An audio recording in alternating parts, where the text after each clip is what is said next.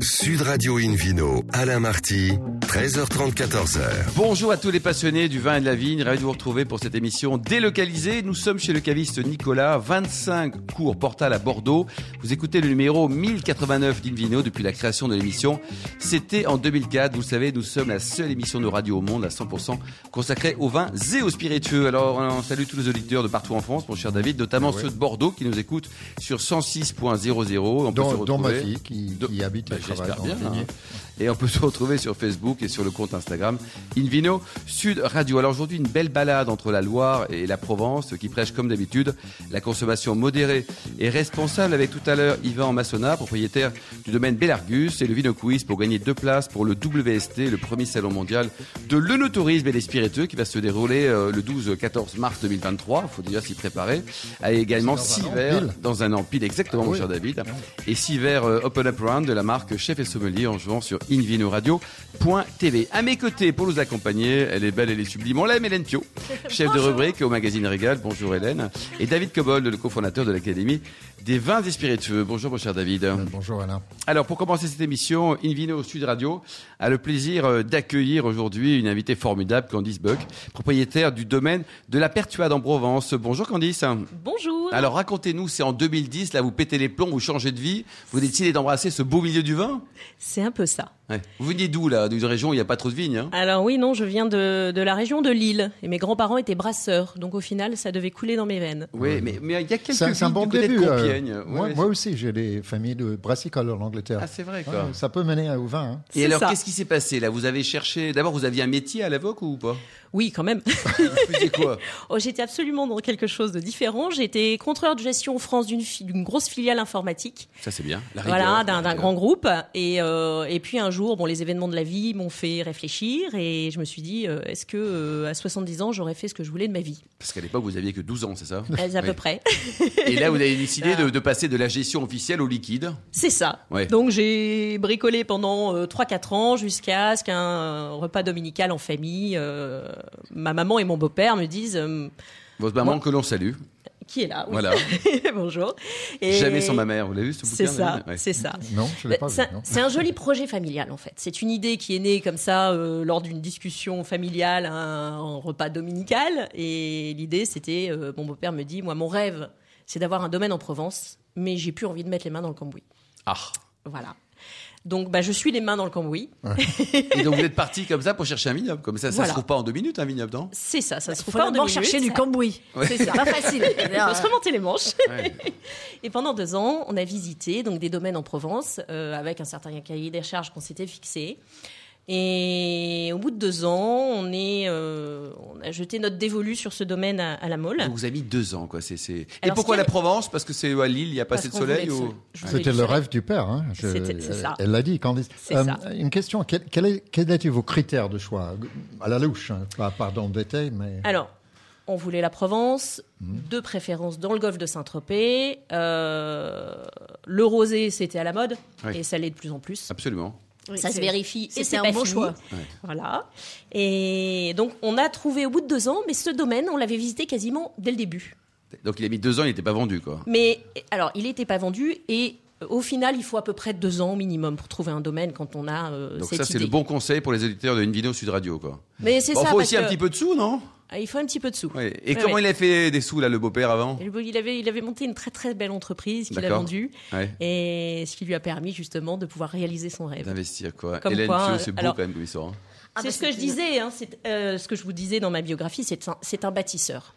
Et ça a été euh, un réel atout dans la construction du domaine parce que pendant deux ans, euh, il a fallu construire ce domaine. Eh oui. Oui, parce Alors, l'état il était comment, alors n'y avait rien. Ah Il n'y oui. avait pas un bâtiment et on a arraché les vignes, malheureusement, pour pouvoir Donc, construire C'était le quand, bâtiment. même, c'était quand même un domaine viticole puisqu'il y avait des vignes. Alors, c'était Non, un il y dom- avait des betteraves, et, et donc les vignes étaient vraiment en état pourri alors?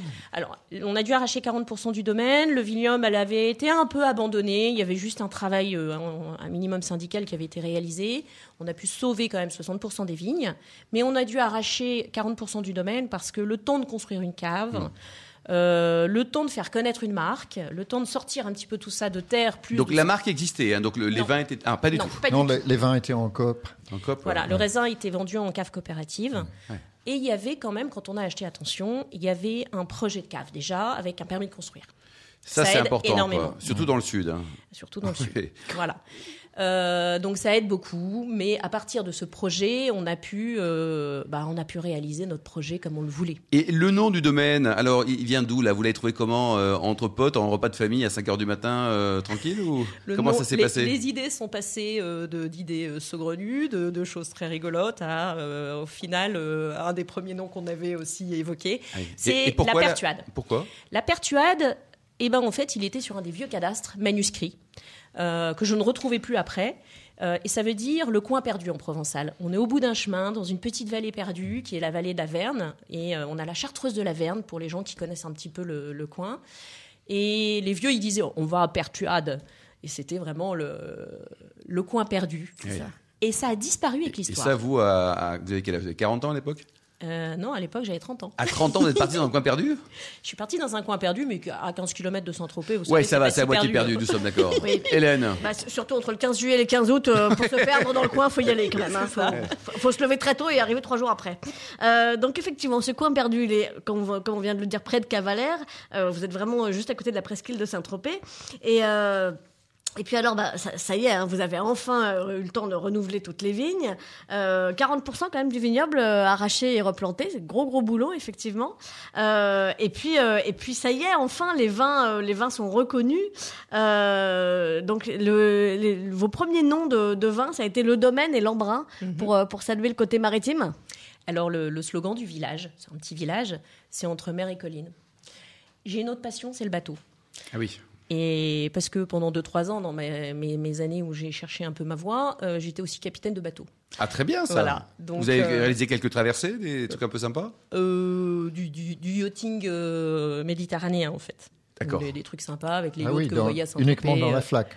C'est ça.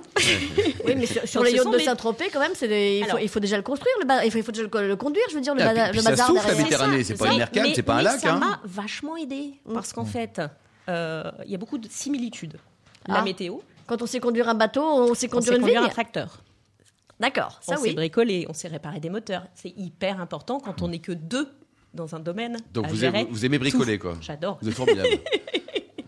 Voilà, donc non, c'est très très important. Euh, ça m'a appris beaucoup. Enfin, j'avais déjà euh, de mon école de commerce au préalable, plus mes deux trois années. Quelle école de commerce Alors j'ai fait une MSG, MSG à Lille, maîtrise de sciences de gestion en finance contrôle à l'époque. Oui. Euh, puis, euh, ben, dix ans après, euh, ce, ce capitaine de sang de la marine marchande qui m'a permis de m'amuser pendant 2-3 ans sur les bateaux. Mais bon, c'était une petite parenthèse, histoire de changer de sympa, vie. ça. Voilà. Et alors, vous avez appris quand même un jour à, à- à vinifier du vin, tout ça, ou c'est juste que du fait. bateau c'est- Non, non, tout à fait. Les, euh, pendant deux ans, on a cherché le, le domaine. En fait, j'ai suivi un certificat d'œnologie à l'université du vin, À Suze-Larousse. à Suze-Larousse, Suze-Larousse. qui est très connue. Très belle maison. Tout à fait. Euh, pour dégrossir un peu le sujet, donc c'était très bien parce qu'en même temps, je réfléchissais à la construction de la cave avec notre œnologue et notre architecte.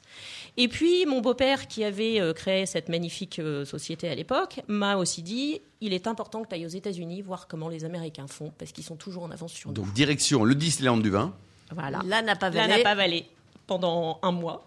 Donc ça m'a déjà bien aussi euh, aidé à, à dégrossir un peu mon anglais, surtout euh, l'anglais du vin, et puis euh, voir comment les Américains font euh, de l'onotourisme. Et On alors, les premières, les premières vendanges avec les nouvelles vignes, c'était quand?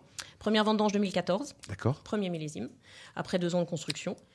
Et j'ai toujours eu des très très bons conseils qui m'ont accompagné sur et la conduite de la vigne. D'abord pendant les deux ans de construction, la première année j'ai quelqu'un qui m'a appris à tailler la vigne, conduire le tracteur, traiter. Ça s'apprend à tailler une vigne? Parce qu'on Évidemment. prend un sécateur, on coupe et c'est fini, Alors, non? en fait, vous savez quoi? C'est le travail que ça. je préfère. Ça, c'est massacre à la tronçonneuse. Vous, vous lâchez, vous lâchez Marty dans le vignoble, on vous fait n'avez un plus rien qui bouge. avec des sarments, quoi. C'est- Oui. Alors ça, faut toujours garder. les Tu, bar- tu vois, tu, toujours tu garder les sarments pour le tronçonneuse, barbecue. j'imagine. Ça va plus vite.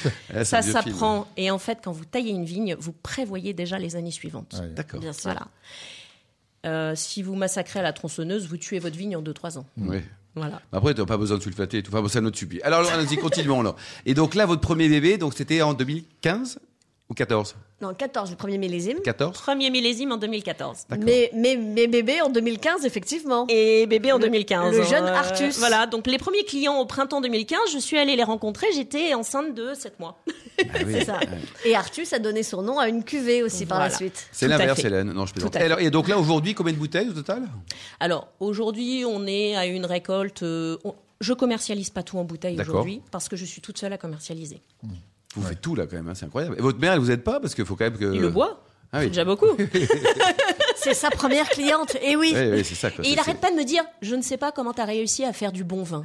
Parce que lui, euh, quand, Ça, on a pas- commencé le sympa, projet, ça. quand on a commencé le projet, il m'a dit, comment tu vas faire pour réussir du, à faire du bon vin? Et aujourd'hui, il me dit, mais comment tu y arrives? Ouais, ouais, ouais. Et Bah, c'est on- bien, il est impressionné. C'est ça. Et alors, vous avez des blancs, des rouges, des rosés? Alors oui, en fait, je ne saurais même pas vous dire. euh, souvent, souvent, il y a des domaines qui sont euh, meilleurs dans une couleur ou dans une autre. On a réussi à jouer des coudes sur les trois couleurs. D'accord. On est alors cette année, j'ai présenté que les rosés euh, réellement au concours, mais Au on- concours. Quel concours de concours alors concours des courtiers assermentés de France. J'ai préparé, j'ai présenté les quatre rosés, j'ai eu quatre médailles d'or. Bravo. Concours de général agricole. Est-ce que Il y, c'est- a- il y c'est avait un que six concurrents Oui, c'est ou- ça. Est-ce que c'est un, un concours Ah, sérieux là pas parce sympa, que quand même. chacun fait Non, son mais concours. voilà, c'est comme, comme une course, quoi. Et alors, donc sur les donc et les rouges Alors, sur les rouges, le Artus rouge qui est régulièrement euh, récompensé et Monsieur Philippe Forbrac l'a sélectionné à l'aveugle il y a deux ans. C'est qui David très, Philippe très fière. Mais il paraît que c'est un jeune sommelier qui démarre ouais, dans le métier. Non, il est barbier, non, c'est d'accord. Et donc alors ça c'est vraiment une référence. Et pour terminer les blancs parce que les plants de Provence sont absolument sublimes, parfois oubliés. Et Oui, c'est ça. Et alors, j'ai j'ai trois blancs complètement différents. Euh, un lambrin blanc, puisque donc euh, ce que je disais, c'était euh, côté mer et côté, euh, côté colline. Vous euh, mettez un peu de sel dedans pour donner un peu. Mais vous rigolez, mais il y a, il y a ce petit côté a. salin. Il y en a. Les embruns. On a. est à 2 km à vol d'oiseau de la mer. Donc on a Ouais. ce petit côté salin sur la, en fin de bouche sur nos rosés et nos blancs. Et euh, si on passe dans la région, on peut venir vous voir. Vous êtes aussi sympa au vignoble qu'en vrai là à la radio? Encore plus Oui. Vous avez il y a un site, une adresse. Alors, il y a euh, un site, domaine de la pertuade.com. Nous faisons de l'onotourisme. Euh, nous louons la salle pour des mariages, des anniversaires. Divorce aussi, tout ça marche. hein, Les bar ça. mitzvahs. Un divorce qui se fête, c'est Ouais. le meilleur des divorces. Ah bah si, c'est le dernier jour quand on a signé Si, quoi. si, non, j'ai un copain à Singapour qui a fêté son divorce. Comme son mariage, je suis allé aux deux. Oui, oui. Il a fait les deux le même en même temps. Non, non, il a Est-ce que sa femme était là aussi pour le deuxième? Enfin, Bon, on s'éloigne, on s'éloigne. Alors rappelez-nous le site pour terminer, c'est Domaine de la pertuade.com. Merci beaucoup Candice. Bah, ça s'est très bien passé Candice. Alors merci beaucoup aussi Hélène Pio et David Cobol. On se retrouve Merci à tous. dans un instant chez le caviste euh, Nicolas de Bordeaux pour cette émission délocalisée avec le Vino Quiz pour gagner deux places pour le WST, le premier salon mondial de l'onotourisme et des spiritueux qui va se dérouler à Reims du 12 au 14 mars 2023. Gagner également six verres Open Up Round de la marque Chef et Sommelier. À tout de suite. Sud Radio Invino, Alain Marty, 13h30, 14h. Retour chez le caviste Nicolas. Nous sommes au 25 cours Portal à Bordeaux pour cette émission délocalisée. On vous remercie d'être toujours plus nombreux à nous écouter chaque week-end. N'hésitez pas à réagir sur les réseaux sociaux, notre compte Instagram Invino, Sud Radio. On retrouve David Cobol qui est toujours anglais pour le Vino Quiz, David. Et oui. Donc, euh, je vous répète la question de la semaine dernière qui fut quel célèbre salon Sylvie Douce, propriétaire de château Lillefort dans le Bordelais, a-t-elle créé avec son époux François Jantet? Euh, Option A, le salon du chocolat. Option B, le salon de la douceur. Non, le salon de la chaise. Euh, option C, le salon de la peinture. Et la réponse est... Évidemment, le salon du chocolat mondialement connu. Alors cette semaine, mon cher David, Une nouvelle question, bien sûr, pour ce week-end. En quelle année ont eu lieu les premières vendanges du domaine de la Pertuade en Provence? Pertuade qui signifie le coin perdu, paraît-il. Donc Candice euh, Bourque est la propriétaire. Réponse A, 1896. Option B, il faut bien écouter l'émission. 2014. Option C, elles n'ont toujours pas eu lieu. voilà. Des on vendanges. saura. C'est temps de s'y mettre, là. Ah, ouais, ouais. Non, mais là-bas, faut le... c'est le coin perdu, David. On Alors, temps, maintenant, euh, le mode d'emploi. Absolument. Ah, Voilà. Pour répondre et gagner deux places pour ce salon international, International Wine Trade Fair, enfin de tourisme, WST, Mondial de l'Onotourisme et Spiritueux, d'ici un an à Reims, et six verres Open Up Round de la marque Chef et Som- Sommelier. Rendez-vous de suite, mais pendant toute la semaine, c'est encore possible, sur le site invinoradio.tv à la rubrique Vino Quiz. Et le gagnant sera tiré au sort parmi les excellentes réponses. Merci beaucoup, David mauvaises, Cobol. hein, les Merci. David. Invino Sud Radio accueille maintenant un nouvel invité, Yvan Massona, propriétaire du domaine Bellargus. Bonjour, Yvan. Bonjour. Alors, on va parler de vin, mais alors, juste avant, vous êtes diplômé de Télécom Sud Paris. Votre première vie, c'est dans la finance, hein, d'abord chez BNP, puis maintenant chez PAI. Absolument. Euh, je suis même un des associés de PAI. Fait, partenaire. exactement. Et j'ai développé ce projet euh, Comme un rêve. euh, en Donc là, vous avez votre métier pour gagner des sous, et après, vous avez la partie vigneron pour en perdre, c'est ça Ouais, c'est ça. C'est- En résumé, Ou alors ça. investir. Exactement. Et pour faire une petite fortune dans le vin, il faut partir avec une grande Bon. fortune. Et alors, pourquoi le vin euh, Vous êtes immergé dans ce bel univers depuis longtemps? Papa était vigneron, c'est un rêve d'enfance. Ah, attention, avec modération pour les enfants. C'est certainement des souvenirs d'enfance et des mémoires, notamment euh, olfactives, puisque mon grand-père, euh, dans le village euh, dans lequel je vivais, euh, faisait les vignes, les vignes de la famille. Et ça a marqué Dans mon quel enfance. village il était? C'était en Savoie, un tout petit village. Ah, et en de- Savoie. De 300 habitants. Et j'ai jamais goûté son vin. euh, et en fait, j'ai pas bu de vin avant l'âge de 20, 25 ans. En revanche, quand j'ai commencé va, à le quand faire. même. Vous, avez l'air en Ah, forme. j'ai guère pas, plus aujourd'hui. Ah, mais vous avez une drôle de barbe, ça va pas du tout là. Yvan. Et quand j'ai commencé à découvrir le monde du vin, à 20, 25 ans, euh, je suis tombé dedans la tête la première. C'est-à-dire qu'en fait, tout de suite, j'ai voulu aller au contact des vignerons. Tout de suite, j'ai voulu poser des questions. Très bêtes au départ. Et puis, au fil des années, euh, bah, j'ai affiné ces questions sur la viticulture, sur la vinification, au point de développer en fait le rêve dans un coin de ma tête, de Ouais, dire donc mais vous êtes devenu fait, passionné. quoi. Vous êtes Voilà. parti de zéro et, et super passionné. Exactement. Et ce qui me passionnait au départ, c'était très instinctif. C'était les odeurs de fermentation, les ambiances de cave, et c'était finalement de retrouver des gestes euh, et des procédés que j'avais vus dans mon enfance. en Et pourquoi pas la Savoie? Parce que pour boucler la boucle, fallait repartir là-haut, non? La vie est ainsi faite. Euh, En fait, il y a 16 ans, euh, j'achète une maison de campagne euh, avec ma famille à Chinon D'accord. et je découvre le vignoble du Val-de-Loire. Et en fait, euh, alors que mon goût avait plutôt été construit par la Bourgogne et que mes amitiés vigneronnes étaient vraiment en Bourgogne et que ma passion pour le vin y était née, euh, en fait, j'ai trouvé dans la Loire un, terrain de jeu qui était beaucoup plus excitant que la Bourgogne, euh, tout simplement parce qu'il me permettait de me replonger dans l'histoire. Et en fait, les vins de Loire euh, que le marché, depuis, on va dire, euh, un siècle, pour faire simple, euh, considère comme des vins communs, des vins de tous les jours. En fait, c'est pas du tout l'âme de ce vignoble. Ce vignoble, c'est un grand vignoble qui a une histoire millénaire. La plupart de ces terroirs ont été identifiés au même moment que les grands vignobles français, c'est-à-dire au Moyen Âge, hein, au moment où les vignes appartenaient aux ordres religieux d'ailleurs. Et surtout, ce vignoble correspond tout à fait aux vins que moi j'aime. Moi, j'aime plutôt les vins septentrionaux. Donc plutôt des monocépages, et ma vision du vin, c'est la vision d'un vin de lieu.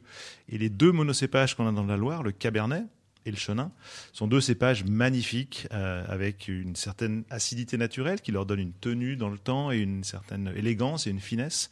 Et surtout, ils sont pas de caractère aromatique et ils expriment très très bien le lieu dont ils sont issus. David Cobold, euh, c'est vrai qu'Yvan disait qu'il n'y avait pas forcément de grands vins reconnus comme tels dans la Loire. C'est une ineptie, il faut taper dessus. Il faut, il faut retourner assez loin dans l'histoire pour les trouver, parce que les lieux dits comme euh, la coulée de Serran ou certaines parcelles de Chinon étaient connus depuis très longtemps comme des lieux très propices à faire des grands vins.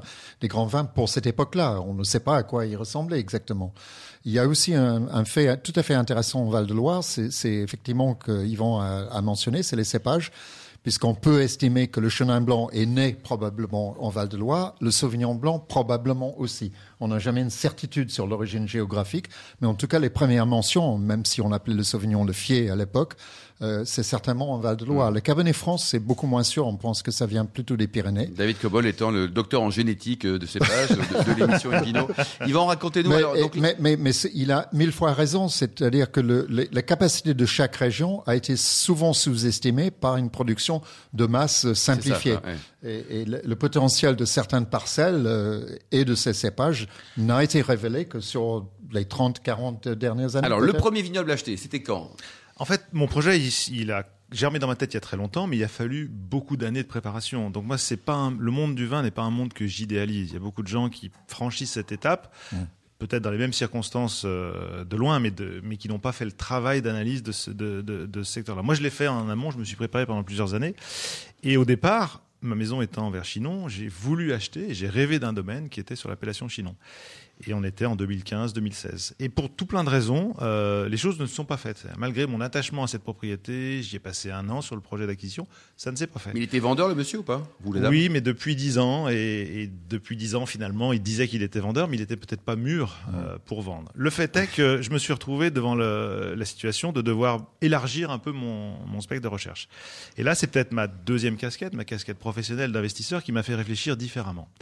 J'ai regardé à l'est de la Loire, Vouvray, Montlouis, Chinon, Saumur, et j'ai vu qu'il y avait très peu de domaines à vendre. Et puis je regardais à l'ouest, typiquement sur l'Anjou, la grande région des liquoreux de Loire, et là c'était tout l'inverse.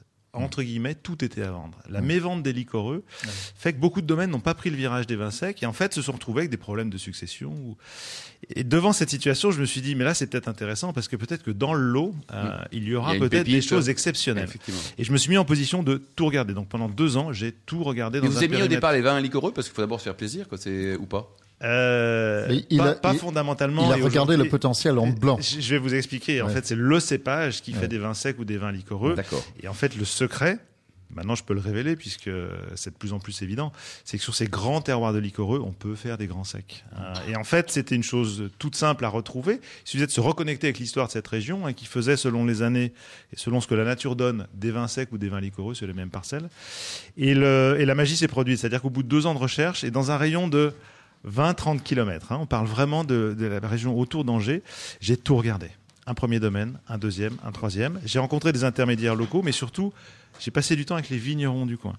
Et un jour, un de ces vignerons, un des, un des plus illustres, euh, que beaucoup de vos auditeurs connaîtront, Patrick Baudouin, Ouais. me dit bah, en fait, il faudrait aller voir un, un autre vigneron qui s'appelle Jo Piton, Mm. que d'autres personnes connaîtront, qui est un des vignerons euh, qui a fait l'histoire de la Loire, hein, qui a contribué à l'histoire de ce, ce renouveau dans les années 80-90, parce que Jo va vendre son domaine. Et en fait, ça a été Et Le déclic, c'était ça. ça a été le déclic d'une rencontre et surtout d'une euh, d'une découverte qui était celle de sa pépite de terroir. Pour le coup, il a passé 20 ans de sa vie à redonner vie à ce terroir, qui était un de ces terroirs abandonnés parce que très pentu, en coteaux, Ouais. euh, incapable de produire des vins euh, de masse euh, et donc totalement inintéressant pour Qu'est-ce que vous avez comme rendement? Sur ce terroir-là, quand on fait petit, 15 quoi. hectolitres Ouais, à l'hectare, c'est extraordinaire. Et Parce on est que sur la, des la pentes pente, de- la pente, Et alors, c'est on est sur des pentes de vraiment. 70%. Mais ce qui est intéressant, C'est Bagnols version Loire, quoi. hein, ce qui est intéressant dans ce, dans ce projet, c'est que cette rencontre, elle s'est produite euh, un matin de février 2018. On était presque quatre ans jour pour jour. Et en fait, ça a été le point de départ d'une aventure qui est beaucoup plus large que le seul domaine de Jo, puisque lui vendait 9 hectares de vignes, c'était son joyau. Mais j'ai pu, dans la foulée, c'est tout simplement un alignement des planètes. hein. Si j'avais voulu le faire, je n'y serais pas arrivé. Mais j'ai pu, dans la foulée, acheter deux autres vignobles. L'un que j'avais vu plusieurs années auparavant et qui était historique, puisque c'était le vignoble de Quart de Chaume. On parlera, je pense, ça vaut le coup de parler de l'appellation Quart de Chaume dans un instant, mais en tout cas, c'est le seul grand cru de la Loire. Euh, C'est une appellation qui fait 40 hectares et j'ai eu la possibilité d'en acheter euh, le cœur historique. Très bien. Alors, le quart de chaume, on en parle maintenant à ce moment-là. Euh, C'est c'est quel type de vin, là? On est sec ou pas sec?